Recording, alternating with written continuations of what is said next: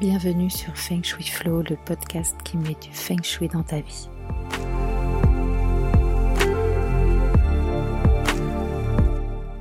Je suis Ocharo. Ma mission est de vous aider à faire de votre habitat un véritable compagnon de vie.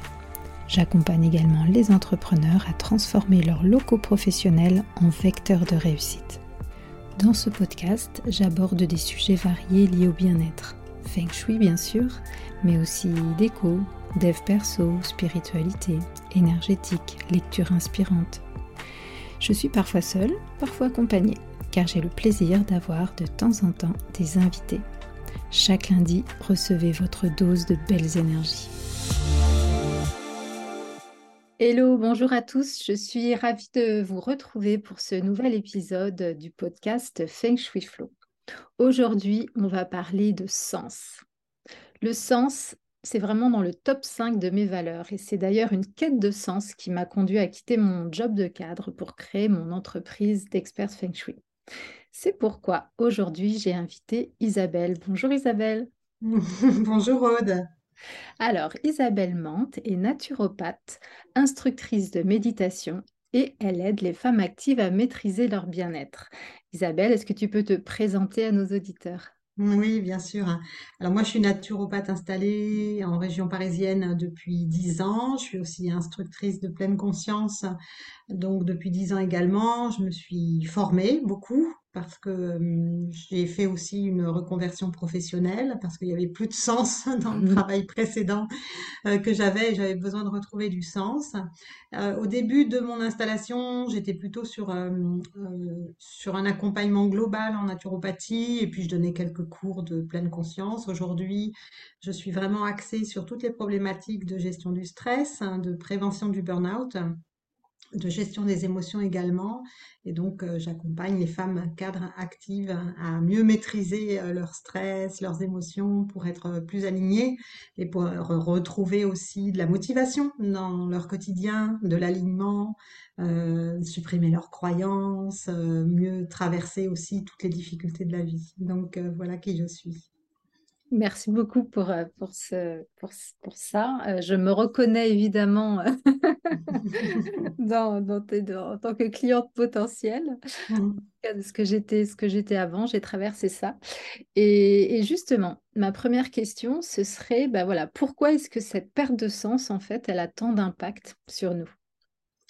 Alors, elle a tant d'impact parce que on a besoin d'avoir une certaine motivation au quotidien pour faire les choses. Euh, cette motivation, elle nous permet d'avancer, de progresser, de se développer, et on a besoin de se développer en tant qu'humain. Et quand on se retrouve dans un travail où il n'y a plus de sens, on commence déjà par euh, s'ennuyer. On ne sait pas à quoi servent euh, les tâches qu'on fait au quotidien. On commence par se désengager aussi de l'activité de l'entreprise, mais aussi de se désengager auprès de ses collègues. On n'arrive plus à trouver une certaine cohérence. La motivation qui commence à s'effriter ben, fait qu'on arrive en traînant les pieds. Du coup, ça a un impact forcément sur nos, notre humeur, sur nos émotions. On peut y arriver aussi à, finir par, euh, déprimer. Hein. Donc, euh, ça, peut être une source aussi euh, de burn-out. Les personnes qui n'ont plus, qui ne trouvent plus de sens dans leur travail, elles peuvent finir par se désengager au travail, par ne plus faire les tâches. Du coup, elles, elles finissent par avoir des réprimandes de, de la hiérarchie qui leur dit bah, qu'est-ce qui se passe? Du coup, elles se désengagent encore plus parce que elles, savent ce qui se passe, plus ou moins, hein. elles l'ont plus ou moins identifié. Hum, parfois, c'est un peu vague, c'est-à-dire qu'on ne sait pas trop pourquoi on ne parvient pas à se motiver pour euh, aborder ce dossier-là. On se dit, mais pourquoi j'arrive pas à faire ce truc euh, Je repousse d'une journée à l'autre, il y a les, trucs qui pile sur mon bureau, et on ne parvient pas toujours à identifier que c'est un manque de sens, c'est qu'on ne sait pas à quoi ça va servir. Et hum, et au fil du temps, ça, finit par... Euh, on, a, on a besoin en fait d'avoir une certaine reconnaissance dans notre travail. On a besoin de sentir qu'on est utile, que ce soit dans le travail d'ailleurs, ou que ce soit dans sa vie personnelle. Si on sent qu'on n'est pas utile, avoir l'impression de servir à rien, c'est absolument terrible pour un être humain. Hein, de plus, de plus, toi, de plus se sentir euh, utile. C'est ce qui se passe d'ailleurs euh, parfois aussi avec euh, les mamans. hein. On dit le syndrome du nid vide, hein, quand les enfants y partent. D'un seul coup, ces mamans qui étaient très actives et qui a trouvé du sens dans leur vie à travers leurs enfants, ben, d'un seul coup, il y a cette espèce de vide qui amène à avoir une déprime, voire une dépression. Donc c'est important d'avoir du sens au quotidien. Ce qui est important, c'est que ce sens-là, on n'a pas l'obligation de le trouver à travers une entreprise, on peut le trouver d'autres manières. C'est pas forcément euh, de, se dire euh, je vais pas changer la boîte ou je vais euh, transformer les clients ou avoir un, super impact dans mon entreprise. Le sens, il peut se situer à d'autres niveaux. Mais il faut absolument le trouver pour que chaque jour, on sente qu'on a, qu'on a quelque chose à accomplir. Et en tant qu'humain, on a besoin d'avoir quelque chose à accomplir, que ce soit au travail ou à la maison. Et parfois, pour les personnes qui ont un travail euh, qui n'est pas ressourçant, qui n'a pas de sens, qui ne, qui ne les nourrit plus suffisamment, elles vont avoir besoin de trouver un sens euh, ailleurs. Donc, c'est aussi OK. Hein, euh, voilà, donc euh, là, on, parle beaucoup, beaucoup du burn-out, hein, des gens qui sont sous pression. On parle beaucoup des gens qui, euh, qui ont trop de travail, qui s'engagent trop, qui savent pas dire non, qui sont très perfectionnistes.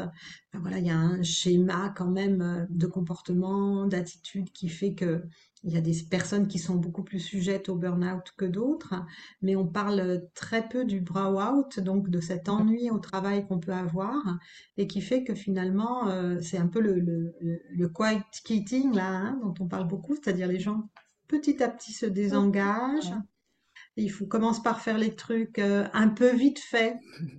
Hein, on fait le, on fait, on fait le compte Voilà, on se débarrasse. On fait le truc un peu vite fait parce que finalement, ce compte rendu de réunion, on sait pas trop à quoi ça sert.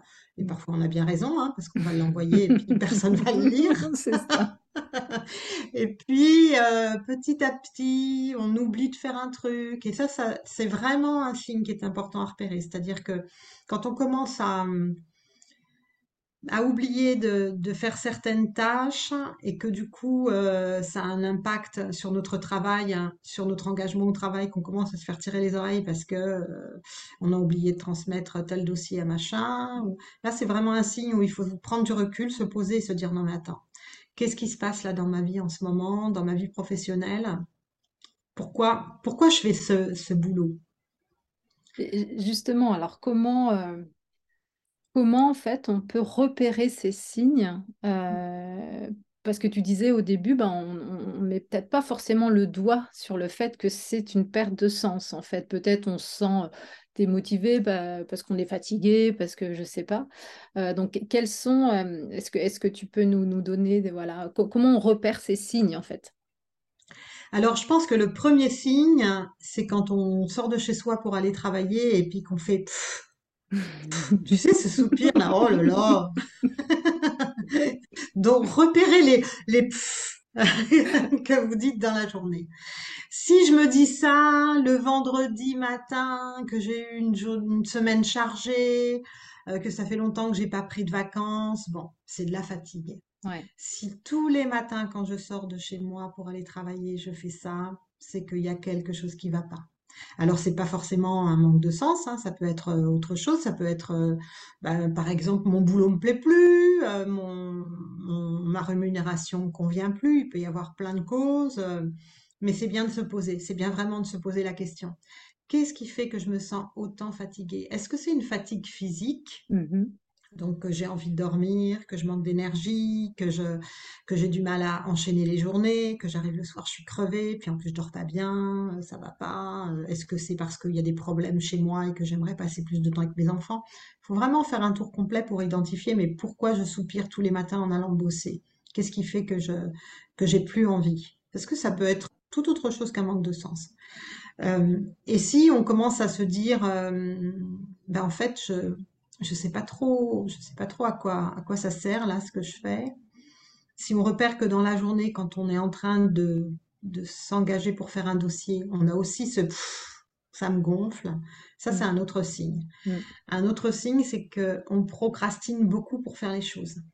On a du mal à se mettre au travail. Et de, de façon de plus en plus récurrente. C'est-à-dire que c'est pas seulement sur un dossier qui nous paraît compliqué, parce que la procrastination, hein, elle a des causes variées. Ça peut être le dossier nous paraît trop complexe, on ne sait pas si on va y arriver, on veut être trop perfectionniste, ça peut être plein de choses. Et parfois, on procrastine sur des tâches qu'on n'aime pas faire. Mais quand on commence à procrastiner sur à peu près tout ce qu'on a à faire dans la journée, mm. là, ça devient vraiment un signe d'alarme très important que là, il y a quelque chose qui fait qu'on ne sait pas à quoi sert ce qu'on va faire. Euh, on n'arrive plus à s'engager de manière enthousiaste. Donc là, c'est vraiment un signe qu'il faut ralentir. Euh, et c'est vraiment progressif, c'est-à-dire qu'au début, il peut y avoir cette espèce de fatigue psychologique qui fait qu'on a du mal à s'y mettre, on n'a pas envie. Ah, oh, j'ai pas envie, j'ai pas envie d'aller bosser aujourd'hui, puis j'ai pas envie d'aller bosser demain, puis j'ai pas envie d'aller bosser. Est-ce que j'ai pas envie d'aller bosser ou est-ce que je préférerais rester chez moi? C'est aussi un signe, une question à se poser. Parce mm. que si, ça, si j'ai envie de rester chez moi parce que ça fait longtemps que j'ai pas pris de vacances, bah, c'est ok, hein, ça ira mieux mm. après les prochaines vacances. Mm. Mais si c'est parce que c'est le travail qui me rebute, là, c'est vraiment un, questionnement à se faire. Donc ça, c'est vraiment la première étape. Après, on procrastine de plus en plus sur les tâches. Et puis après, il va y avoir une autre phase, c'est qu'on va commencer à critiquer sans arrêt tout ce qui est fait dans l'entreprise. Tu vois, j'ai l'impression que ça te parle. tu sais le moment où tu te dis non mais c'est n'importe quoi, pourquoi ils font cette réunion Mais ça sert à rien. ça, ça, me rappelle des trucs et notamment moi tu vois c'était la, perte de sens, ça s'est matché avec euh, les acronymes. Je ne sais pas si tu as déjà eu ça, tu sais, d'être justement en réunion. Et en fait, tu prends un peu de recul et tu dis s'il y avait quelqu'un qui rentrait comme ça, tu sais, mais qui n'est pas du tout au courant du sujet ou qui a l'habitude de ce langage, il me dirait, mais de quoi il parle? Mais c'est quoi ce truc? Et en fait, quand tu, toi-même, tu, tu, comprends les acronismes, c'est pas les, les, mmh. abréviations, les machins, tu vois. Mais en fait, c'est là que tu réalises presque, tu dis, mais en fait, on, on sert à rien. C'est quoi qu'on raconte là? Qu'est-ce, que c'est que ce truc? Et effectivement, je suis tout à fait d'accord avec toi. C'est pas forcément dans la critique, mais quoique, c'est de dire, mais en fait, euh, ça fait deux heures qu'on est en réunion là, mais ça sert à rien. Mmh. c'est ça, c'est ça. Mmh. Dès qu'on commence à se dire ça, ça sert à rien ce que je fais, je critique la façon de faire, je critique les acronymes. Je me rappelle que j'avais rencontré une personne justement qui a quitté euh, l'entreprise aussi pour retrouver du sens dans sa vie et qui me disait euh, euh, ça a commencé le jour où j'ai pris conscience que quand j'expliquais mon métier à mon neveu de 9 ans, il comprenait rien de ce que je racontais. Ouais. Ouais. Et là, je me suis dit, waouh, punaise, mais alors là, c'est. Et comment je pourrais lui expliquer? Ben, j'arrivais pas à lui expliquer, en fait. Et d'un seul coup, je me suis dit, mais c'est vrai, en fait, ça sert à quoi ce que je fais? Et donc là, là, c'est vraiment un signe où euh, quand on n'est pas capable d'expliquer son, son métier et de savoir à quoi ça sert, euh, ouh là là là là, là ça, ça devient vraiment urgent de se poser la question. Ah, c'est fou ça. Parce que mm. tu vois, moi, si, on, si, si je vais plus loin sur cette idée-là, euh, moi, ce truc-là, c'était pas. Alors, mes enfants, ils n'ont jamais rien compris, mais même mes copines, mm. eh ben, tu vois, cette incapacité pour elle de comprendre ce que je faisais, pour moi, ça en rajoutait une couche dans mon mal-être, si tu veux. Euh, parce que je pouvais même pas, entre guillemets, me confier tu mmh. vois, me euh, parler de mes soucis au boulot, etc. En fait, je, je ne m'autorisais plus à le faire parce que de toute façon, c'était, j'avais l'impression d'être dans un monde complètement à part. Et j'avais, et je pouvais pas en fait obtenir de soutien, etc. Et en fait, du coup, quand tu prends du recul, tu dis mais effectivement, je suis dans un monde complètement à part. Est-ce que ça a du sens en fait? Parce que mmh. une fois que tu sors du truc, tu dis mais je comprends qu'elles comprennent rien parce qu'en fait, c'est pas, c'est, euh, est-ce que c'est compréhensible en fin de compte cette histoire, tu vois? Et est-ce que c'est pas elles qui ont raison, tu vois, de dire on n'y comprend rien à ce que tu fais, à quoi ça sert? Mmh. Alors qu'à l'inverse, tu vois, il n'y a pas longtemps, je discutais avec un, monsieur qui a un poste important et que dans un, voilà, je vais vais pas nommer le groupe, mais dans un gros groupe pharmaceutique. Et c'est un boulot et je lui dis, mais qu'est-ce que tu fais exactement? Explique-moi. Euh. Il me dit, alors ce serait euh, trop compliqué si vraiment je t'expliquais en profondeur ce que c'est, mais en gros, et il a su m'expliquer, en gros. En gros, ce, ce que je fais, c'est de m'assurer que on est conforme euh, aux normes et que on va rédiger des notices qui vont nous garantir que. Et donc, j'ai tout de suite vu à quoi ça Mm. servait. Et surtout, lui, il était très, très conscient de ce à quoi servait son boulot hyper compliqué, hyper spécifique, tu vois. Ouais. Et ça, c'est vraiment aussi un signe. Si on n'est plus capable d'expliquer ce qu'on fait et à quoi ça sert dans la boîte, ben, c'est qu'il y a des questions à se poser. Et d'ailleurs, c'est des questions qu'on peut se poser à soi-même, mais c'est aussi des questions qu'on peut poser euh, à sa boîte, hein. Alors bon, du coup, maintenant pour passer à quelque chose de plus positif, on va dire, euh, quels sont les, les premiers pas, les, les- les- les premières actions, tu sais, à mettre en place pour justement en sortir quand on, quand on découvre quand, quand on est dans une totale perte de sens au niveau de, au niveau de son boulot? Hmm. Alors, dans ces cas-là, évidemment, euh, il n'y a pas, il a pas 50, enfin, il n'y a pas 50 000 choix, hein. Euh, la première question qu'on va se poser, c'est est-ce que je pars ou Mm. est-ce que je reste? Mm. Et cette question-là, elle n'est pas facile parce que on a beaucoup de croyances et on peut avoir beau- beaucoup de sirènes qui vont venir sonner à notre porte à ce moment-là. Ouais.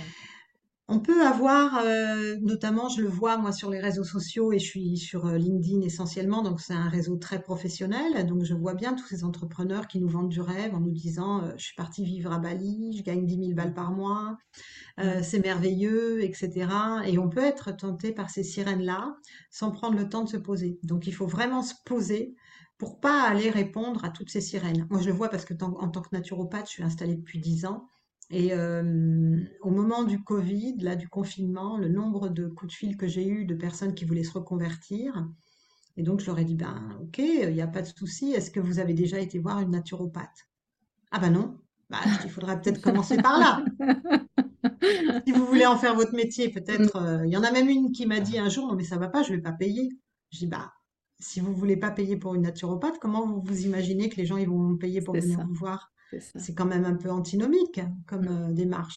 Mm. Donc, il faut vraiment se, se poser parce que finalement, moi, j'étais très, très cash. hein. Je leur disais, mais attendez, mais moi, j'ai galéré, j'ai galéré comme une malade avant de me faire de la clientèle, me faire connaître, euh, Mm. Mm. d'affiner mes compétences. euh, et je leur donnais des cas concrets. Vraiment, je leur disais, bah voilà, imaginez, vous avez quelqu'un qui vient vous voir et qui a ça, ça, ça, ça et ça comme pathologie. Et il vient vous voir en vous disant, Madame, vous êtes mon dernier espoir. Ben, faut assumer.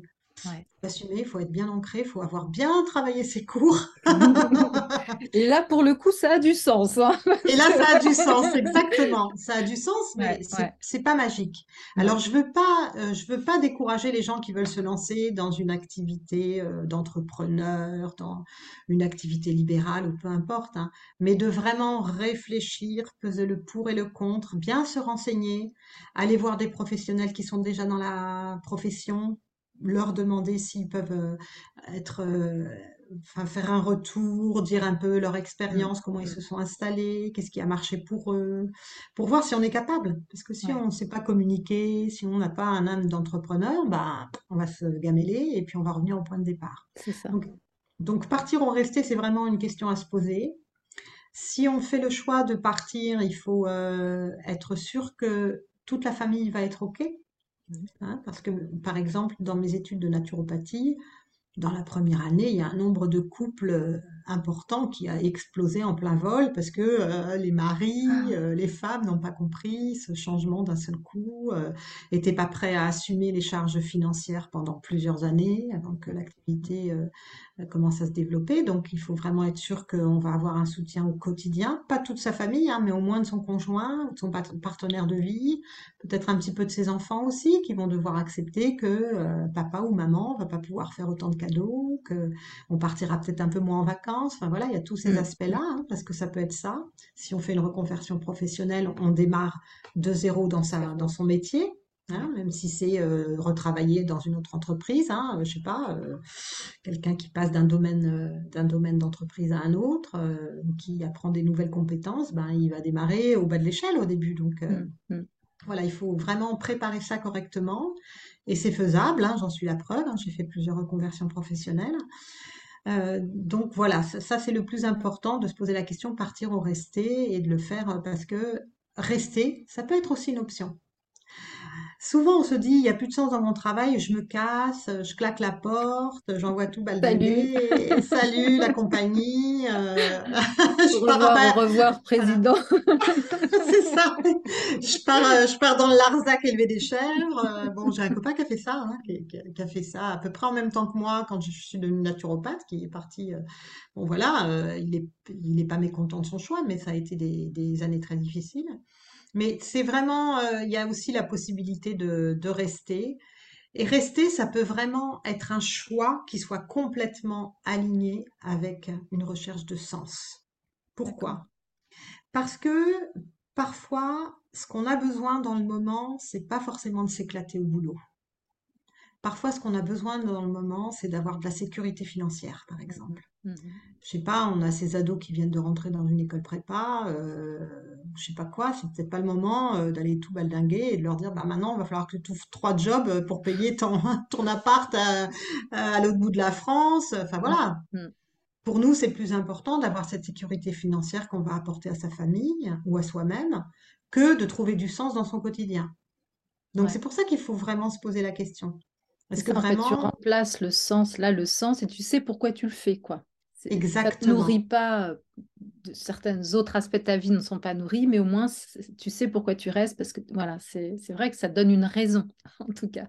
ça donne une raison, Mm. exactement. Qu'est-ce qui est plus important pour moi? Aujourd'hui? Aujourd'hui, ouais.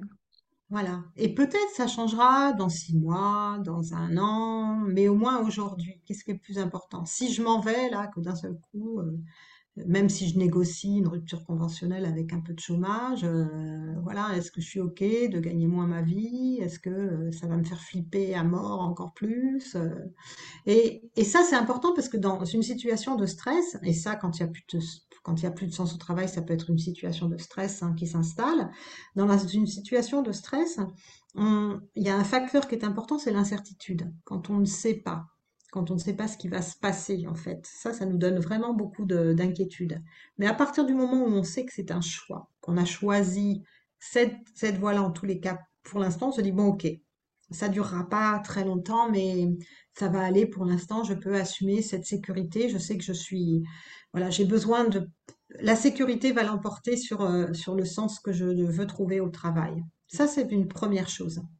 Euh, je me rappelle très bien d'ailleurs, moi, au début de mon activité en tant que naturopathe, je j'ai pas, j'ai pas tout de suite fait du 100%, hein. J'ai continué, euh, j'avais la chance de pouvoir faire de l'intérim dans mon ancien métier.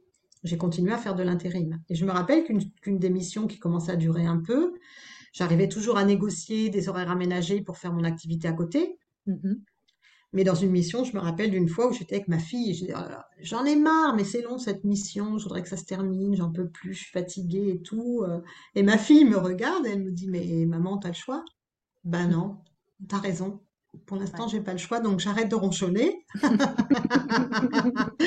en me disant que c'est chiant d'avoir ces deux Mhm. boulots, d'assumer. Pour l'instant, j'ai pas le choix. Et, et voilà, donc euh, c'est toujours intéressant quand il y a quelqu'un qui nous fait ce, euh, ce retour-là. Et donc, des fois, c'est le choix, c'est de rester pendant un petit moment. Et après, le sens, on peut le trouver. Si on ne le trouve pas dans les tâches ou dans, ou plus globalement, par exemple, si on ne sait pas à quoi sert notre, euh, notre job, bah déjà, la première chose, c'est qu'on peut demander. Demander à son manager, mais écoute, voilà, moi j'ai du mal en ce moment à trouver du sens à ce que je fais. Explique-moi pourquoi, à quoi ça sert que je fasse euh, ce- cette tâche-là, Mm. ce, ce job-là? Mm. À quoi ça va servir derrière? Parce que parfois on ne le sait pas, mais ça sert vachement ce qu'on fait.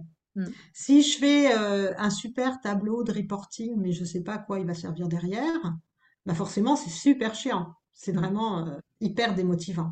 Mais par contre, si je vais, si je vais voir les personnes qui sont euh, qui sont destinataires de ce tableau, si je vais les rencontrer, je leur dis ben voilà, je suis en train de préparer le tableau là. Toi, toi, tu vas t'en servir pourquoi? À quoi ça va te servir? Et que les gens me disent mais tu peux même pas t'imaginer le temps que ça va me faire gagner sur ce truc-là, ce truc-là, ce truc-là. D'un seul coup, le sens, il est de servir mes collègues. Ouais. Tu vois? Il est Mm. de, de, voilà, de rendre service à quelqu'un d'autre dans la société qui va pouvoir vraiment avoir des bénéfices à avoir mon travail. Et du coup, mon, du coup, mon travail, ma tâche, là, elle prend un autre sens. Mm. Tu vois? Et puis, si je fais que des tâches, euh, ben, j'ai du mal à identifier le sens. Ben, je peux questionner aussi euh, mes managers, leur demander de me donner d'autres trucs qui auront plus de sens, de m'engager sur un nouveau petit projet au sein de, euh, du service ou au sein de l'entreprise. Il y a certaines, certaines personnes qui vont s'engager, ben, ils vont aller demander si le CE a besoin d'un coup de main, si d'autres structures ont besoin d'un petit coup de main, même quelques heures par semaine. Euh, ça peut donner du sens aussi dans, de, de, rejoindre, de venir le matin travailler en se disant, bah, tiens, euh, là du coup, euh, ce midi, je vais déjeuner à cette personne, on va discuter du prochain voyage par le CE, moi je connais des plans, tu vois, ça peut donner une autre façon d'aborder sa journée au travail, qui soit plus uniquement focalisée sur les tâches à faire, mais sur aussi le lien social qu'on peut créer au sein du travail, les collègues avec lesquels on peut avoir des centres d'intérêt communs, et des fois moi, j'ai eu beaucoup de boulot où, franchement, ce que je faisais au quotidien n'était pas réjouissant, mais j'étais tellement contente de retrouver mes collègues parce que je savais que j'allais partager un bon moment et je me disais, mmh. en fait, là, le sens que j'ai aujourd'hui, c'est d'avoir un, lien social qui soit riche avec des personnes qui partagent les mêmes valeurs que moi.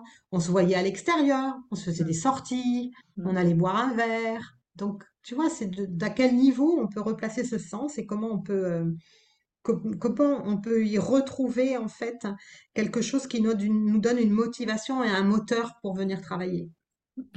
Et puis tu vois, pour rebondir sur ton histoire de reporting, par exemple, euh, quelque part, parfois, ben, ça peut aussi vraiment euh, être le moment de se poser la question et de challenger peut-être sa hiérarchie aussi, de dire, mais euh, est-ce que ce tableau, ce truc, ce rapport, il sert vraiment à quelque chose? Moi, je me rappelle, j'avais fait une expérience parce qu'il y a vraiment un truc que je trouvais, ce qui me prenait beaucoup de temps et j'étais vraiment pas persuadée que tout le monde s'en servait, tu vois? Et j'avais introduit chaque semaine, en fait, j'introduisais une phrase. Euh, la première fois, je ne sais pas pourquoi, je crois que c'est dans une pièce de Molière qui a ça, c'est le petit chat est mort. alors, sauf que c'était en anglais, mais bon, tu vois. Donc, le premier, première semaine, j'ai mis au milieu du rapport, le petit chat est mort. Zéro retour. Le deuxième semaine, j'avais remis encore une phrase sur euh, la météo. Euh, le troisième semaine, et ça pendant un mois. Et au bout d'un mois, j'avais un entretien, tu sais, avec ma chef pour organiser le boulot, etc. J'ai bon, je vous dire un truc, là, ce truc-là, mon avis, il n'est pas lu du tout. Parce que tu vois, ça fait trois semaines, quatre semaines que je, donne des trucs comme ça juste pour voir si quelqu'un m'envoie un petit smiley ou me dira, ah, au fait, j'ai vu ta, petite blague. Non, non. Donc, on a arrêté le truc et on a eu zéro euh, demande. voilà. Donc, euh, tu vois, là, au moins, ça a été truc. Il y avait zéro sens dans ce truc, mais c'était vrai, en fait, vrai, entre guillemets, quoi.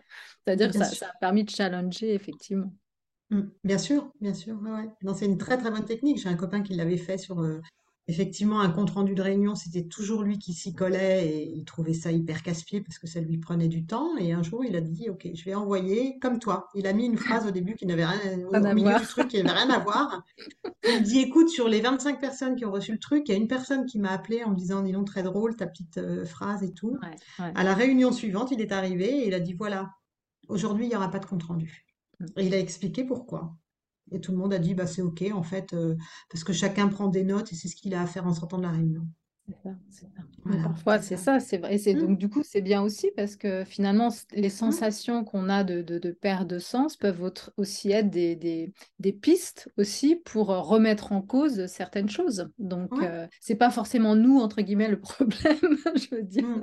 Hein, tu vois. mais bien sûr, mais bien sûr, c'est pas, c'est pas le problème. C'est, d'ailleurs, c'est rarement le problème. Hein. C'est souvent le, dans l'entreprise aujourd'hui. Euh, tout le monde est d'accord pour dire qu'il y a quand même une grosse perte de sens parce que euh, les, tâches sont souvent très fractionnées. Tu vois, moi j'étais assistante de direction avant mon ancien métier. Quand j'ai commencé dans cette profession, qui était déjà aussi une reconversion professionnelle, j'étais secrétaire de projet. Bah, en tant que secrétaire de projet, si tu veux, euh, je menais la barque de tout.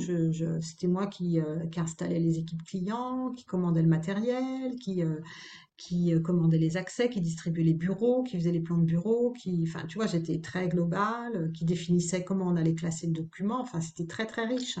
Et puis au fil du temps, euh, je suis entre guillemets grimpée dans la hiérarchie pour être assistante de direction, mais en fait assistante de direction, mais mais je faisais rien parce que il y avait une agence qui prenait euh, les voyages, il y avait, euh, tu vois, un organisme qui s'occupait de, faire les séminaires, il y avait euh, les gars qui avaient leur, leur agenda Outlook, machin là. Donc moi, Mm. je faisais que des bricoles. Ouais, Et du coup, ça c'était mon poste, c'était appauvri. Je gagnais plus d'argent, mais je faisais moins de choses, ce qui était Mm. quand même assez bizarre, mais mais moi, ça me convenait très bien. Tu vois, ça, ça m'allait. À ce moment-là, ça m'allait parce que, voilà, à ce moment-là, j'étais contente d'avoir un truc qui me prenne pas trop la tête. euh, Ouais. C'était parfait.